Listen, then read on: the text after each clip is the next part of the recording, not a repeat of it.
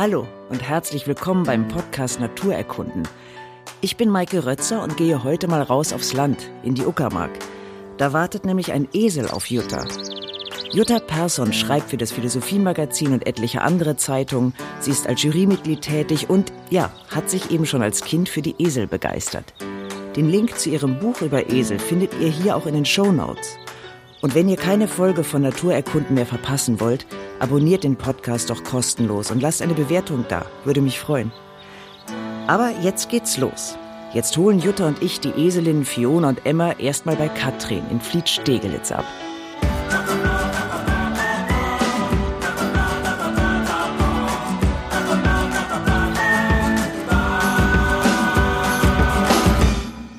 Wir haben hier ein Team, was in der Regel gemeinsam läuft. Also wir haben auch jeweils noch einen anderen Partner.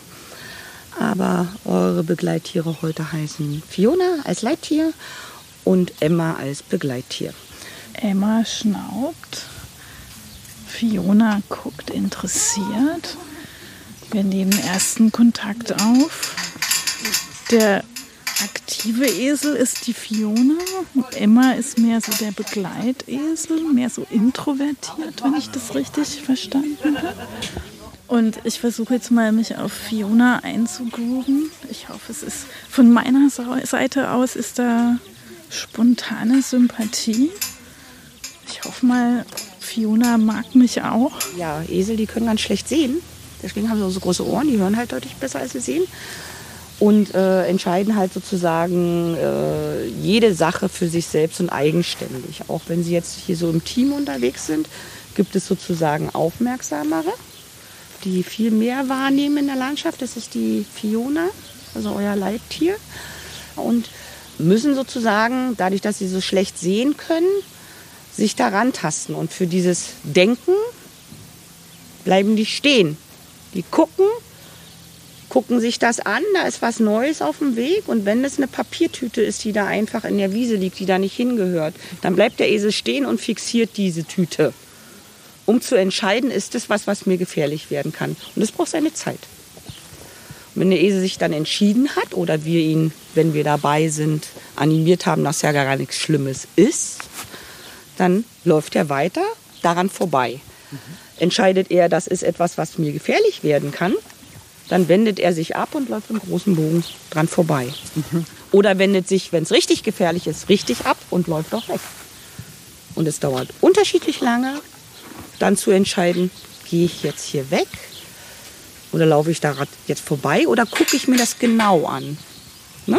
Also ist halt einfach, sag ich jetzt mal, dieses äh, sture Sein ist halt einfach wirklich dieses, dass ein Esel länger braucht, darüber nachzudenken. Und das schützt ihn ja vor vielen Dingen.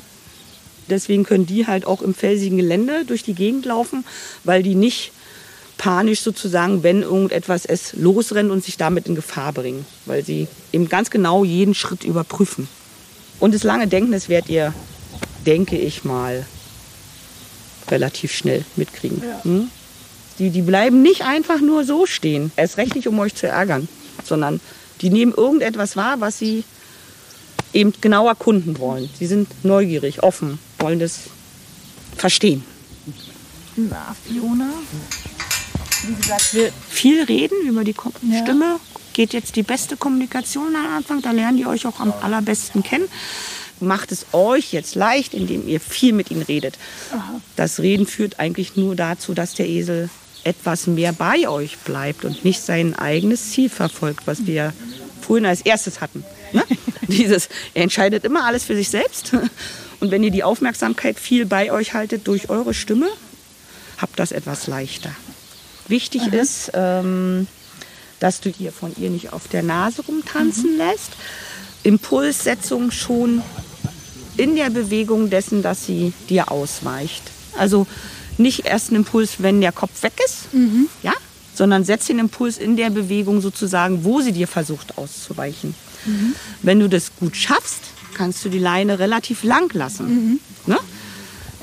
So, wir versuchen mal einen Impuls zu setzen, locker lassen und jetzt einen deutlichen ein Deut genau. Und jetzt wieder locker lassen. Und jetzt weiterlaufen, weiterlaufen, weiterlaufen. Ein bisschen Strick einziehen. Also, nee, locker lassen. Locker. Fiona, ist das der erste Auslauf? Jetzt kommt was, was ich mir gedacht habe. Genau. So, jetzt lässt sie sich einen Moment nachdenken. Nein? Jetzt ruft der Freund. Genau. Und jetzt, jetzt gibt sie einen Impuls und sagt, wir gehen hier lang. Komm, Fiona, komm, wir gehen mal weiter. Genau. So, viel Spaß. Okay. Tschüss. Dankeschön. Ja, tschüss. Es läuft bislang ganz gut, aber es sind erst drei Minuten. Kurz fressen lassen und dann so einen entschiedenen, aber auch nicht zu dominanten Impuls geben. Ne? Fiona, genau, einfach weitergehen. Jutta, Jetzt- bist du denn schon mal mit dem Esel unterwegs gewesen? Na, ich war äh, bei schwäbischen Eseln auf der Schwäbischen Alb und da war so ein Züchter, der halt 60 Esel hat, auf vier verschiedene Weiden verteilt. Und mit dem bin ich dann rumgelaufen und seinen Eseln eben. Äh, aber ich habe leider noch nie so richtig Eselwandern gemacht, obwohl ich mittlerweile durch die ganzen Lesungen natürlich viele tolle Tipps bekommen habe von Leuten. Und ich habe immer, immer so eine Eselsehnsucht wohne aber leider in Berlin-Neukölln in einer Zwei-Zimmer-Wohnung, sodass es nicht so oft zu Eselbegegnungen kommt, also zu tierischen. Und äh, meine Ausweichesel sind dann halt immer die zwei auf dem Kreuzberger Kinderbauernhof auf dem Görlitzer Park. Da gibt es zwei Esel und die heißen Lotta und Lisa. Ich muss mal schnell hinterher. Ich bin ja nur der Folgeesel oder der Ich Begleitesel. probier's jetzt mal. ja, aber man soll ja nicht zu viel Autorität ausstrahlen, weil dann der Esel, wie man ihn kennt und liebt, auch einfach sich denkt, nö, ich bleib jetzt hier, ich bleib stehen. Oh, der hat so ein tolles Fell. Oder sie vielmehr. So schön weich und braun. Und hier sieht man diesen tollen Aalstrich in der Mitte. Das ist nämlich was, was ich auch im Zuge meiner Eselstudien gelernt habe, dass die in der Mitte immer diesen sogenannten Aalstrich haben. Und bei braunen Eseln oder dunkelbraunen, das ist jetzt bei Fiona der Fall, da sieht man die halt etwas weniger deutlich. Und bei den schwarzen, wie immer, natürlich gar nicht. Aber das ist so ein Eselcharakteristikum. Bei hellgrauen ganz deutlich zu sehen. Das geht hier so an der Schulter auch links und rechts runter. Und dadurch hat man so ein richtiges Kreuz im Fell eigentlich. Und das Irre ist, ähm, dass man tatsächlich äh, im Mittelalter gedacht hat, das sei so eine christliche Auszeichnung, dass dieser Esel dieses Kreuz auf dem Fell hat von den Aalstrichen, weil er ja ähm, den Christus getragen hat. Und das ist dann wie so eine Art Label oder so ein Gütesiegel für das äh, Jesus-Reittier praktisch. War denn der Esel, ist, kommt der in der Bibel im Alten Testament vor? Oder? Auch. Aber äh, also, es gibt auch ganz äh, fantastische Eselgeschichten im Alten Testament. Also Biliams Esel ist der bekannteste natürlich. Und dann gibt es sozusagen Prophezeiungen im Alten Testament, die eben schon auf das Neue Testament verweisen und die eben schon ankündigen, wie es natürlich so Sinn und Zweck der Prophezeiung ist, dass der künftige Friedensfürst auf einem Esel reiten wird. Und ähm, so wird es ja dann auch in dem Neuen Testament, in den Evangelien erzählt, dass eben Jesus auf einem Esel in Jerusalem einreitet und das ist eben so die große zentrale Eselmetapher oder das große Eselgleichnis des Christentums, dass es halt eben dieses der friedliche, niedere Tier war, auf dem Jesus reitet, der kein so waffenstrotzendes ähm, Kriegspferd nötig hat. Also das ist so, das ist eigentlich total einleuchtend, weil damit so die Ideologie, kann man sagen, des, des Christentums so versinnbildlicht wird, weil eben dieses Bekenntnis des Urchristentums, Pazifismus, keine Gewalt und solche Sachen, die sind so in diesem Doppel von Jesus und seinem Reittier eigentlich so verdichtet und verkörpert. Oh, jetzt zieht die Fiona hier aber richtig aufs Feld. Vielleicht müssen wir in die andere. Richtung, weil sonst Warte mal. Ich, aber jetzt, genau, also das ist sozusagen die, ähm, die große Eselgeschichte des Christentums, dass das Reittier, das eben demütig ist und, und nicht wie Alexander der Große ähm, so ein Jesus ähm, Fiona, jetzt haben wir zu viel geredet, ohne dich mit einzubinden. Komm, wir gehen noch mal rüber. Ich versuche ja mal mit dem Begleitesel den ersten Schritt zu ja, machen. vielleicht. Ah ja, genau, Fiona, guck mal. Ja, ich glaube, Esel sind einfach nicht die Typen, die sich irgendwie was sagen lassen. Das heißt, das Störrische Also- des Esels ist ja wirklich hier äh, zu erfahren. Ja, wir erfahren das gerade live und in Farbe, weil Fiona so völlig entspannt hier rumropft. Aber genauso war das bei diesen schwäbischen Eseln eben auch. Also Herr Wenz, mit dem ich da unterwegs war, der hat die dann auch nicht weitergezogen bekommen und ist halt einfach stehen geblieben. Und die sind dann so nach zehn Minuten irgendwann weitergegangen. Wurden denn Esel Also- jemals bei Kriegen eingesetzt? Ah, guck mal, jetzt bewegt sich was. Komm, du Fiona, guck mal, da drüben ist die Straße. Ja, genau. Jawohl. Also es gab tatsächlich im Altertum auch schon Kampfesel. Aber so das klassische und typische Kriegstier war schon das Pferd. Und es gab dann aber eigentlich durch die Jahrtausende oder Jahrhunderte hindurch schon immer auch Kampfeinsätze von Eseln. Zum Beispiel im Ersten Weltkrieg.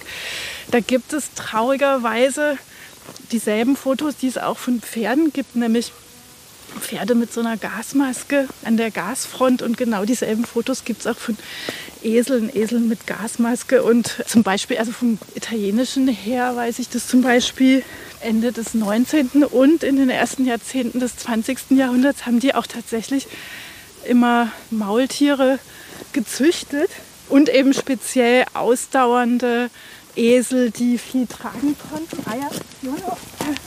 Ich glaube, wir müssen wieder ein paar Minuten warten. Jetzt hat sie auch die Ohren nach vorne. Ich meine, die Ohren. Ja. Kannst du was zu den Ohren sagen?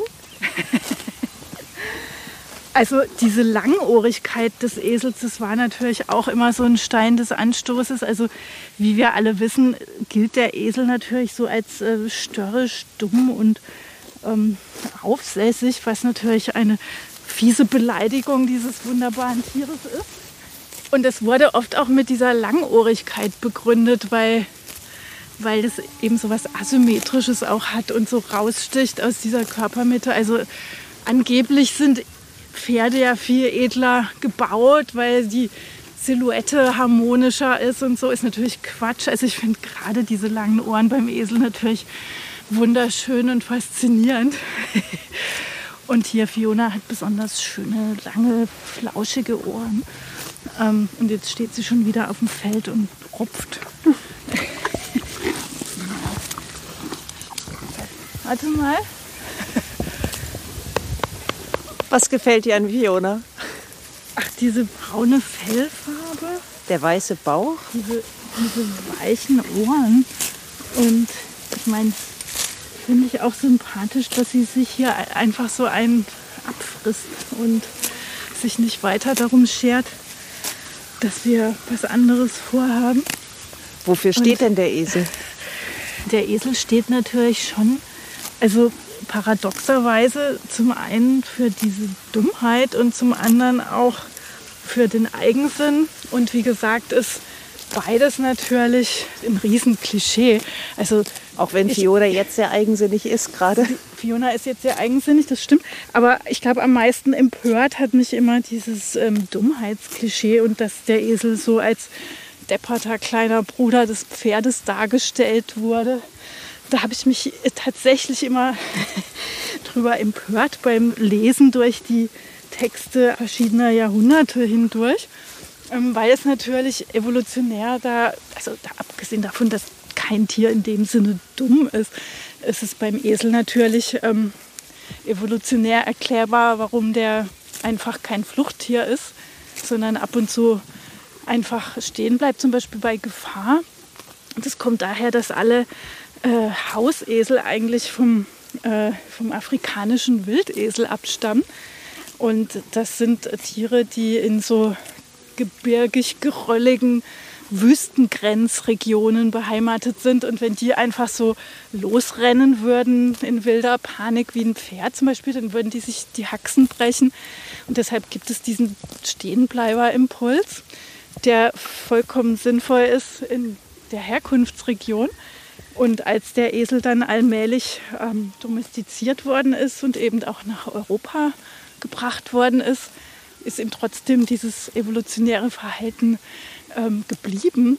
Und ähm, zum Beispiel Alfred Brehm hat sich da auch immer so unmöglich drüber geäußert. Also für den war der europäische Hausesel, also das ist so dieser klassische Asinus Asinus, das sind die beiden auch hier. Für den waren solche Esel eigentlich immer degeneriert. Und er hat sich dann sehr vorteilhaft über Wildesel geäußert, also über afrikanische und asiatische Wildesel und hat immer, naja, eben diese europäischen abqualifiziert, zu Unrecht. Was natürlich stimmt, ist, dass die manchmal Probleme mit den Hufen haben, weil das zu feucht ist, dann der Untergrund. Aber die meisten Eselhalter kümmern sich da ja dann auch drum. Und die zwei, die wir hier haben, die sehen so richtig rundrum gesund und wohlgelaunt aus. Äh, vielleicht soll man noch mal probieren, die wieder auf, Auf den, den Weg. Weg zu bringen? Der Paulito hat vorhin so wunderbar gejaht. Das war herrlich. Ja, so voller Sehnsucht. Ja. ja. Guck mal jetzt, vielleicht kann man es mit dem Begleitesel versuchen. Der guckt gerade so nach vorne. War denn der Esel, war er ein Nutztier der Menschen?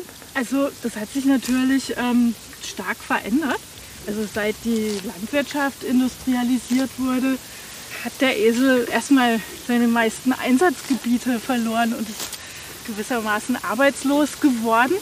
Ähm, was natürlich nicht stimmt für andere Regionen der Welt oder selbst für Südeuropa und Südosteuropa. Da gibt es ja auch immer noch Esel, die als Last- und Tragetiere eingesetzt werden oder dann eben in Asien, in Afrika. Da ist der noch wirklich ein Nutztier und wird dringend gebraucht. Hierzulande gibt es natürlich dann neue Einsatzgebiete und Einsatzgebiete in ganz Europa. Also wie jetzt das, das Eselwandern in der Uckermark, was wir ja gerade machen. Äh, Esel grasen. Esel grasen, Esel stehen bleiben. Also es gibt auch Eselmilchfarmen in Italien. Und es gibt natürlich Esel als ähm, Therapietiere, was wohl sehr, sehr gut funktioniert. Und wie Katrin vorhin so richtig gesagt hat, strahlt ja dann unter optimalen Bedingungen so die Ruhe, die der Esel ausstrahlt, auch auf die, diejenigen ab, die mit ihm spazieren wollen. Und warum war der Esel immer die geschundene Kreatur, die geprügelte?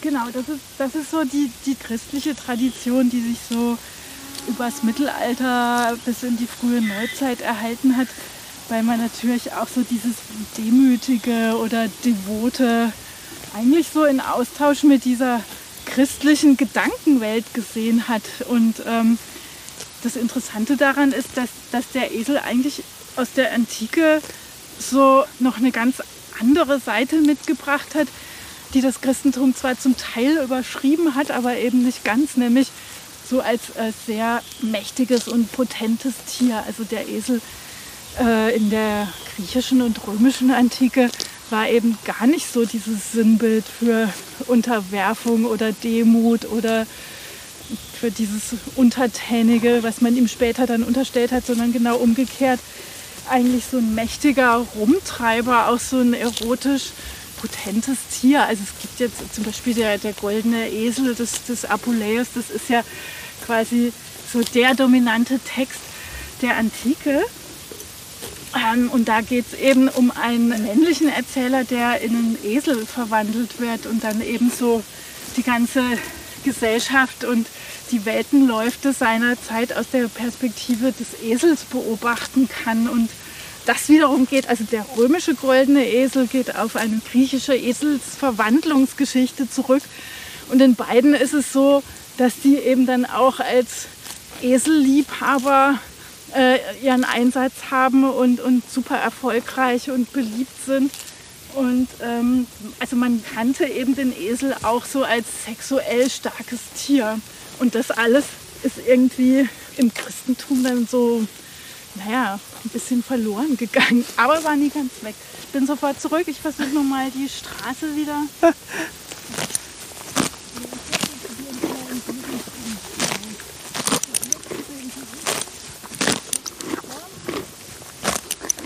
siehst du, und jetzt können wir wieder weiter. Wenn du mich hier zum Bartleby machst, dann gehe ich lieber weiter. Herrlich. Das sind aber viele verschiedene Zuschreibungen an den Esel, die sich ja widersprechen. Der störrische, der duldsame, der eigensinnige, der kluge, der dumme, der potente, der schwache. Weil, was für mich auch so ein bisschen den Reiz ausgemacht hat, weil es eben so extrem widersprüchlich ist und ambivalent. Und ich habe das, äh, ich habe da, ich habe mir das mit der, mit der langen, langen und auch sehr widersprüchlichen Tradition der Physiognomik erklärt. Was ist das? Also die Physiognomik war eine Formenlehre im Grunde, ähm, die es schon in der Antike gab. Also man dachte, man könnte von den äußeren Körperformen auf die inneren Charakterzüge schließen. Und das sollte natürlich helfen, ähm, mit, mit mehr über Menschen zu erfahren. Schon in der Antike, also war quasi so eine Verhaltenslehre auch oder sollte den Umgang mit Menschen einfacher machen. Und man hatte schon früh in der Antike Menschen mit Tieren verglichen und eben da auch so äh, Körpermerkmale benutzt. Also klar, der Gewinner war immer der, der wie ein Löwe aussah.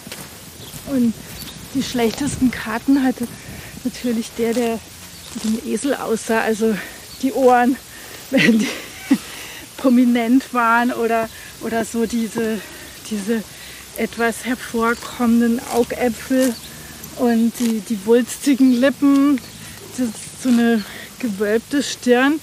Das waren dann quasi für einen Menschen Eselmerkmale und wen man so äh, belegen konnte mit solchen Merkmalen, der hatte dann eben immer auch die ungünstigen Charaktereigenschaften des, des Esels mit im Paket. Und äh, ja, mit dieser Tradition der Physiognomik habe ich mich lang beschäftigt.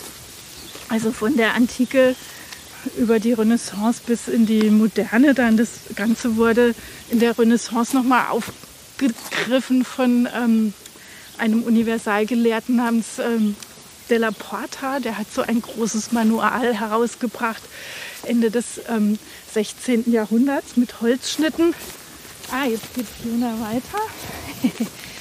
Und da gab es halt so ein ganz bekanntes Vergleichsbild. Auf der einen Seite der Esel, auf der anderen Seite der Mensch. Also so die Kopf, die Silhouette des Kopfes. Und da ist der Mensch halt so mit den Ohren, den Lippen, den Augen äh, an den Esel angeglichen. Und dasselbe gibt es dann von Wildschwein, vom Löwen, von verschiedenen Vögeln. Und, und so hat man versucht, sich so eine Art Charakterlehre zusammenzubasteln.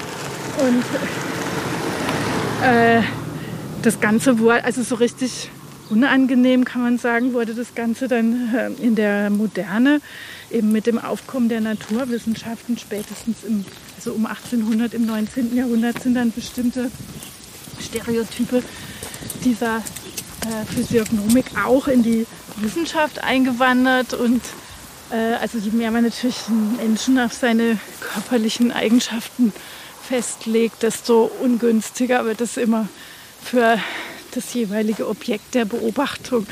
Und das war dann eben auch Teil von, also in der Psychiatrie gab es quasi alte Reste der Physiognomik, ähm, in der Rassenlehre, in der Eugenik. Das wurde natürlich nie so benannt und nie so zugegeben, aber der Grundgedanke war da schon nachweisbar. Und naja, also deshalb hatte ich mich länger mit der Physiognomik beschäftigt und wusste eben auch, dass diese antiken Zuschreibungen, also das hieß Physiognomonika und das waren Texte, von denen man früher gedacht hat, sie stammen von Aristoteles, aber sie stammen nicht wirklich von Aristoteles. Oh, jetzt geht es hier ganz woanders hin. Deshalb die pseudo-aristotelischen Physiognomonika. Und da ist eben der Esel auch schon so. Jetzt versuche ich mal wieder so einen Impuls zu geben. Und welche berühmten Eselgeschichten gibt es? Ähm, also es gibt, da weiß ich fast gar nicht, wo ich anfangen soll, weil es so viele gibt. Also zum einen diese biblischen, die ich schon erwähnt habe, natürlich, den Bileam im Alten Testament und dann eben diese Jesus-Geschichten, Jesus, der auf dem Esel nach Jerusalem einreitet. Und dann gibt es natürlich aber auch unendlich viele Verwandlungsgeschichten, also Shakespeare mit Sommernachtstraum weil der Zettel ja auch mit einem Eselskopf wieder aufwacht, äh, dass der Zettel dann als Esel, also als zum Liebhaber wird. Und das greift natürlich auch diese ganzen antiken Geschichten wieder auf. Also der Esel als potentes Tier, was dann gar nicht mehr so christlich ist. Oder eine andere tolle Eselsgeschichte ist ja im Grunde auch äh, Don Quixote und Sancho Panza. Da denkt man vielleicht nicht zuerst dran, weil man immer an Don Quixote auf der Rosinante denkt, aber der Sancho, der reitet ja auf einem Esel. Und insofern hat man da immer so, so ein skurriles ähm, Pferd- und Eselgespann. Und dann, ah, eine meiner Lieblingseselgeschichten ist eigentlich ein Märchen, was prominent mit Catherine Deneuve verfilmt wurde. Und zwar von Jacques Demy. Ähm, der Film heißt Pro Dan, also Eselshaut. Ups, hallo. Das hat mich gerade Fiona gerammt. Und jetzt geht es aber auch schon wieder weiter. Genau, also Pro Dan von Jacques Demy, das ist ähm, so als modernes Märchen verfilmt. Diese Eselshaut ist so ähnlich wie das deutsche Märchen aller Leirau.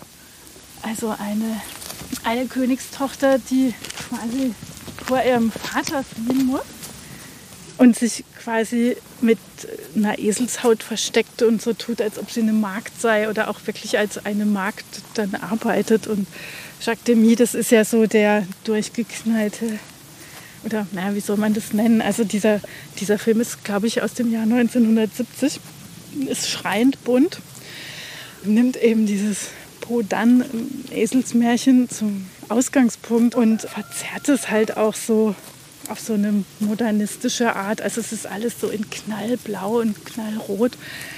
Und eben der Star ist äh, Catherine Deneuve, die so wahnsinnig äh, elegant dann als, als arme Magd ähm, in irgendwelchen Hinterhöfen rumsitzt und so. Und was diese, hat das mit dem Esel zu tun? Naja, die hat halt diese, diese Eselshaut so um sich geschlungen der, der König, der quasi seiner eigenen Tochter nachstellt, nachdem die Königin gestorben war, hat einen Esel, der in der Jacques Demy-Verfilmung Bankier heißt, weil der nämlich Goldstücke sozusagen auskackt und, äh, und dadurch auch den Reichtum des Königs ähm, generiert.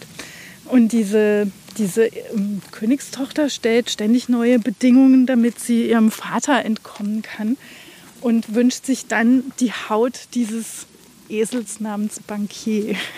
Und tatsächlich bekommt sie auch, also lässt der äh, Vater diesen Esel schlachten und ähm, sie zieht sich die Haut quasi so über und wird damit flieht dann, versteckt sich, wird, zum, äh, wird zur Magd und es gibt halt ganz fantastische Einstellungen. Ähm, mit Catherine Deneuve, wie sie da sitzt und diese Eselshaut wie so eine Robe um sich geschlungen hat und oben drüber ist eben noch der ähm, ausgestopfte Eselskopf. Das hat mich sehr begeistert. Das ist toll. Soll ich einmal versuchen, uns wieder in die Spur zu bringen? Ja. Aber ich, ich meine, wir sind schon ein ganzes Stück weit gekommen. Also 50 Meter. Oder 100. Ja. Können Esel schnell sein? Ja, also ich meine, ich habe äh, hab mir natürlich unendlich viele Esel-Dokus angeguckt über Wildesel und die preschen ja eigentlich so ähnlich wie, wie Steppenpferde durch die Steppe, also so ähm, diese, diese asiatischen Esel, Lane und Jigetais und so, die, die können so richtig wahnsinnige Geschwindigkeiten erreichen. Das habe ich leider nie wirklich live und in Farbe gesehen, sondern nur auf Konserve. Aber es ist sehr, sehr eindrucksvoll. Man sieht es manchmal auch im Berliner Tierpark. Die haben mehrere Wildesel. Und wenn die mal so in der Gruppe losrennen, dann kann man zumindest erahnen, dass die eine Wahnsinnsgeschwindigkeit draufkriegen können. Weil der Berliner Tierpark ja zumindest etwas mehr Raum bietet als andere Zoos. Ich meine, mein Traum wäre natürlich mal Esel in so einer Steppe wirklich zu sehen, ich glaube, das ist gigantisch. Aber ich meine, abgesehen davon, dass wir jetzt gerade in der Pandemie sind und Reisen nicht so wirklich ähm, einfach, dauert es wahrscheinlich, bis ich in die Wüste Gobi komme oder. Gibt es da wildlebende Herden? Ich glaube ja, ich muss das aber noch mal nachgucken. Ich meine, selbst in Ägypten kann man ja auch ähm, Esel als Nutztiere immer sehen, selbst in Griechenland noch oder in südostasiatischen Ländern natürlich auch. Äh, werden die da eingesetzt zu arbeiten in den Höfen oder zur Landwirtschaft? Also ich glaube, dass da, wo sie eingesetzt werden, sie vor allen Dingen als Tragetiere eingesetzt werden. Also als Lastentiere. Manchmal sieht man das ja auch im, im Straßenverkehr. Also ich habe neulich auch aus Fernweh und Reisesehnsucht habe ich mir äh, so eine Dokumentation über, über Marokko und Tunesien angeguckt und da gibt es ja große Städte, deren Marktplätze eigentlich immer von so Eselparkplätzen flankiert sind. Das fand ich echt beeindruckend und faszinierend. Also es gibt da diese großen Märkte und nebenan äh, eine riesige Fläche, auf der die Händler ihre Lastenesel parken. Und Aber offenbar gehorchen die besser als unsere beiden. Ja, das stimmt. Also ich meine, wir haben die ja jetzt auch gerade erst kennengelernt, das muss man auch sagen. Und ich glaube auch, dass die schon gespürt haben, dass unsere Aufmerksamkeit nicht hundertprozentig ihnen gilt. Aber also mich stört es gar nicht. Ich, mich auch. es, ist sehr, ich, ich, es ist tatsächlich irgendwie meditativ. Wir stehen hier jetzt auf so einer grünen Wiese. Die Sonne scheint auf einmal. Es ist gar nicht mehr so kalt. Man hört, wie die so das Gras abrupfen. Ich finde es eigentlich ziemlich idyllisch. Gemütlich. Du hast in einem Buch geschrieben, dass der Esel eigentlich die Umwertung aller Werte ist. Was meinst du damit? Ja, ich, ich überlege gerade, wo ich anfange, weil es da so viel dazu zu erzählen gibt. Also die Idee kam mir eigentlich, ähm, es gibt ein sehr, sehr beeindruckendes, schönes ähm, Eselgedicht von, von Jan Wagner, der ähm, in diesem Gedicht das ich jetzt leider nicht frei rezitieren kann, beschreibt, wie diese Eselsohren so ein sanftes V bilden. Also so, als ob man ein Victory-Zeichen macht oder ein Victoire und, und so dieses sanfte V der Eselsohren, was so ein Siegeszeichen sein könnte. Das drückt eigentlich auch in diesem Gedicht schon so aus, dass der Esel kein ähm, Kriegstier ist oder kein so waffenstrotzendes ähm, Herrschertier, wie zum Beispiel das Streitross des Alexander. Das ist ja so die große Tradition. Und ich glaube, das hat mich dann auf die Idee gebracht, dass dieses ähm, vermeintlich passive und so dieses Stehenbleiben und dieses Bartleby-hafte, ich möchte nie, lieber nicht, dass, das, dass man das natürlich auch so als so eine äh, ja, jetzt so in heutige Begriffe übersetzt, in so eine entspannte Verweigerungshaltung münden könnte. Und das war mir eigentlich sehr sympathisch. Also äh, vor Corona-Zeiten hätte man vielleicht auch den Esel in so eine Querdenker-Tradition stellen können. Aber das Wort Querdenker ist ja jetzt leider irgendwie ganz anders besetzt. Aber ich glaube, ich meinte damit, ähm, dass der Esel auf eine Art ähm, so die Werte umwertet. Dazu kommt noch eine ganze philosophische Tradition, über die wir jetzt noch gar nicht gesprochen haben. Man muss dazu sagen, dass Friedrich Nietzsche eher ein Eselverächter war. Der hat mal so ganz explizit sich über diese langen Ohren lustig gemacht und hat sogar von sich selber gesagt, dass er ein Kurzohriger sei.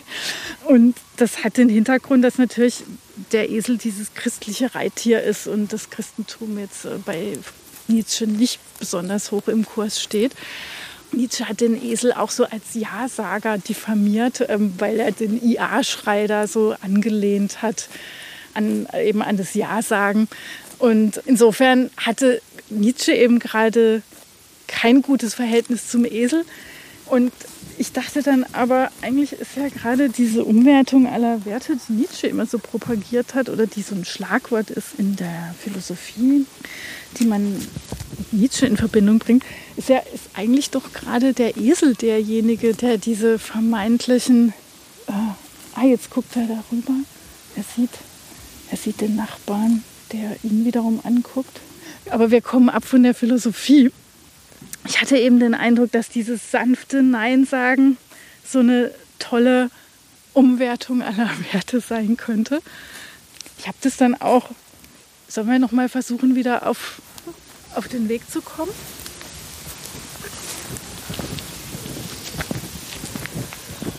Jetzt sind wir doch zehn Meter weiter. Ja, Bis zum nächsten Grasbüschel haben wir es geschafft. Wahrscheinlich bis wir bei dem Nachbarn auf dem Grundstück landen und dann nicht. Er sieht die zwei Hühner. Ja, es geht aufs Feld. Jetzt muss Emma erstmal die Tauben angucken und die Hühner. Das, ich bin ja ganz froh, dass ich nur den Begleitesel habe. Ich habe da nicht so viel Verantwortung wie Fiona und du. Ja, genau. Man muss dazu sagen, Fiona wälzt sich gerade im trockenen Staub. Und irgendwie sieht es so aus, als ob es ihr gut geht. Ja, Staubbad. Cool. Das fand sie schön, glaube ich. Ich glaube auch. Sie war so ganz Also offensichtlich ist sie gut gelaunt. Gibt es denn auch Fürsprecher? Ähm, ja, Fürsprecher des Esels, da gibt es auch eine ganze tolle, prominente Reihe. Ähm, und ich glaube, der, der mir liebste Fürsprecher des Esels, das war äh, ein Freund von Goethe, den man eigentlich dadurch kennt, dass er Goethe in der Campagna gemalt hat, nämlich Tischbein, der aus einer Malerdynastie stammt.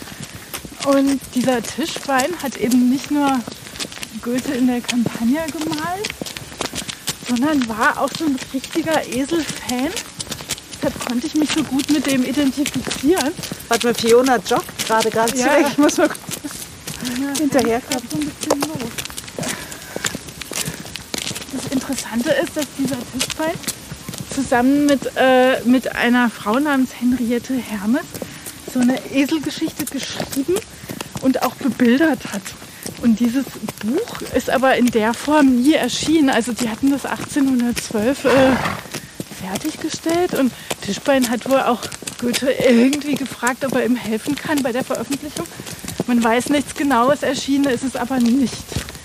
Und das ist eigentlich so eine Art Bildungsroman. Also da geht es um einen jungen Mann, der nach Italien wandert und aber so wirklich so ganz explizit als Eselfreund eingeführt wird.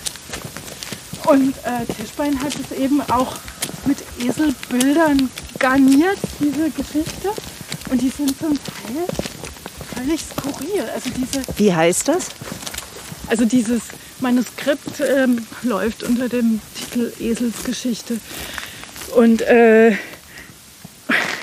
das Seltsame daran ist eben nicht nur, dass es leider nicht erschienen ist, es ist auch eigentlich so erstaunlich, weil Tischbein hat zum Beispiel so Esel im Nest gemalt, als ob die Vögel wären. Also so fünf kleine Esel, die in einem Nest auf einem Baum sitzen.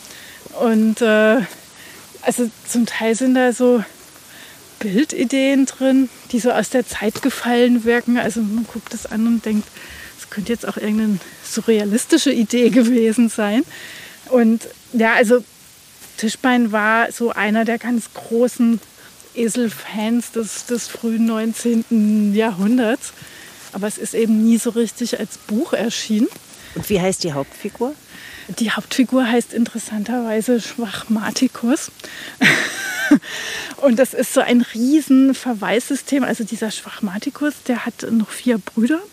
Und das ist alles angelehnt an die äh, Temperamentenlehre. Und ähm, also es gibt dann einen Bruder, der so cholerisch ist und einer ist sanguinisch und einer ist phlegmatisch.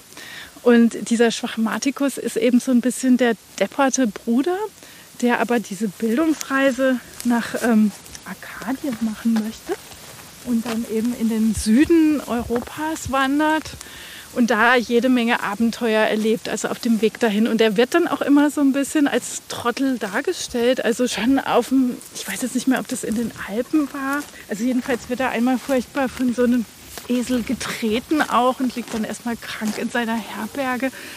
Aber äh, überall begegnen ihm halt Esel und fast immer eigentlich in wohlwollender Absicht, weil die sich so wechselweise wiedererkennen, zieht unser Esel hier durch. Ähm, insofern ist das, glaube ich, so mein, mein äh, Lieblingsesel-Fan in der Geschichte. Jetzt muss ich kurz überlegen. Also es gab in der, in der, in der Renaissance und in der frühen Neuzeit gab es wirklich so Esellobe. Also man hat dann quasi so durch dieses Umkehrungsprinzip hat man zum Beispiel ein Lob der, der Dummheit verfasst, also so, was so, so dieses konträre Prinzip war. Und da hat dann der Esel auch immer wieder eine prominente Rolle, aber das ist dann eben nicht abschätzig gemeint. Ich, ich streichel unserem Leitesel Fiona den Dreck aus dem Fell, weil die sich ja gerade so im Staub gewälzt hat. Und wir wollen sie natürlich proper wieder abgeben. Ja, wenn man, wenn man ihr so auf den Rücken klopft, dann kommen da jetzt richtige Staubwolken raus. War bei den Biologen der, äh, der Esel auch immer verpönt? Oder? Mm, in der Biologie war das, zeigt sich da so ein gemischtes Bild. Also Buffon zum Beispiel ähm, hat Mitte des 18. Jahrhunderts eigentlich versucht, so eine Lanze für den Esel zu brechen, weil man da immer diskutiert hatte, ob der Esel vom Pferd abstammt, also ob der Esel so ein irgendwie hässlicheres Abbild des Pferdes sein könnte, also so eine äh, Schwundstufe oder sowas. Und da hat eben Buffon damals sehr dagegen gehalten und hat versucht zu erklären, dass es den Esel immer schon als Esel gegeben hat und dass er eben nicht vom Pferd abstammt. Ja, aber es, also das ist sehr kompliziert. Im, Im, Grunde war Buffon auch kein so eindeutiger Eselfan oder Eselbefürworter. Es ging da im Hintergrund eigentlich um so ganz große Abstammungsfragen. Und zu dem Zeitpunkt, also 1754, konnte eigentlich, also das ist ja gute 100 Jahre vor Darwin, da konnte dieses evolutionäre Prinzip, dass eben Arten sich weiterentwickeln und so noch nicht so frei verkündet werden, beziehungsweise man wusste das in der Form einfach noch nicht. Und Buffons Überlegung war dann eben, der Esel kann nicht vom Pferd abstammen, weil sich dann ja die Arten komplett verändert hätten. Also eigentlich war das zu dem Zeitpunkt noch der Hintergedanke, an der Unveränderlichkeit der Arten festzuhalten. Also Buffon ist dann später sehr viel progressiver geworden. Aber als er diesen Band über die Esel geschrieben hat, Mitte des 18. Jahrhunderts, ging es eben noch darum zu sagen, nein, nein, äh, es gibt diese quasi diese göttlichen Schablonen. Deshalb gab es den Esel immer schon so, wie er war. Also weil und Gott weil, einfach der Schöpfer war und als solches Gott der festgelegt Schöpfer war. Und, und, dann gab es so einen Satz eben in diesem Buffon-Band, den ich wirklich verblüffend und verräterisch fand, nämlich Buffon schreibt dann, äh, wenn sich die Tiere so verändert hätten, dann würde das ja bedeuten, dass die Natur allmächtig ist und dass die Natur alles von selbst machen kann. Und das ist so, als ob er das schon ahnt, aber als ob er so im Ahnen auch wieder, wieder durchstreicht und äh, weil eben nicht sein kann, was nicht sein darf. das ist, finde ich, so ein Highlight für mich in dieser naturgeschichtlichen Recherche dann. Jetzt sind wir schon wieder 100 Meter weiter zurück. Und es ist gar nicht so easy, wenn man diese beiden Esel so versucht, in irgendeine Richtung zu kriegen und sich gleichzeitig noch äh, halbwegs ähm, vernünftig unterhalten möchte. Ich habe ja ich hab zwei Äpfel im Rucksack. Es ist doch ein sehr eigenwilliger Zickzackkurs, den die beiden mit uns hier ja, zerren über die Straße. Absolut. So.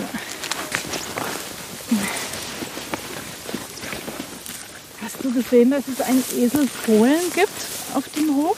Das Esel Fohlen kenne ich ja als Kind nur von Benjamin, dem Esel. Der Esel Benjamin ist ein äh, wichtiges Stichwort, weil das natürlich dieses äh, Kinderbuch war, was, glaube ich, alle in den 1970ern Geborenen sehr geprägt hat. Das ist dieses schwarz-weiß Fotobuch. Da ist ein kleines Mädchen mit seinen Eltern in Urlaub auf einer griechischen Insel und ich finde die Fotos tatsächlich immer noch ziemlich gut.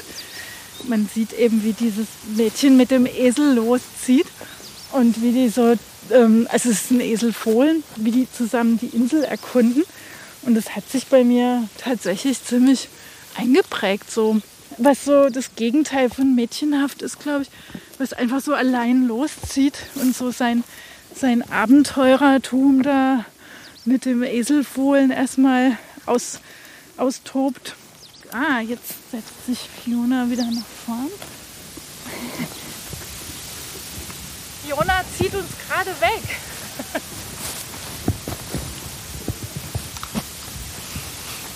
Tja, da ziehen jetzt die beiden also weiter übers Feld da hinten. Und ich bin wirklich froh, dass ich die Antworten auf all meine Fragen, die ich Jutta jetzt nicht mehr stellen kann, in ihrem Porträt über die Esel in der Reihe Naturkunden bei Mattes und Seitz einfach nachlesen kann. Und wenn euch der Podcast gefallen hat, dann schaut euch doch da mal um. Es gibt noch die Tauben von Karin, zu den Krähen mit Kord, zum Affenbrotbaum mit Mark bin ich gezogen, bald auch der Spaziergang mit Rüdiger zu den Elefanten. Also bleibt dran, da kommen noch viele. Weiter geht's. Tschüss.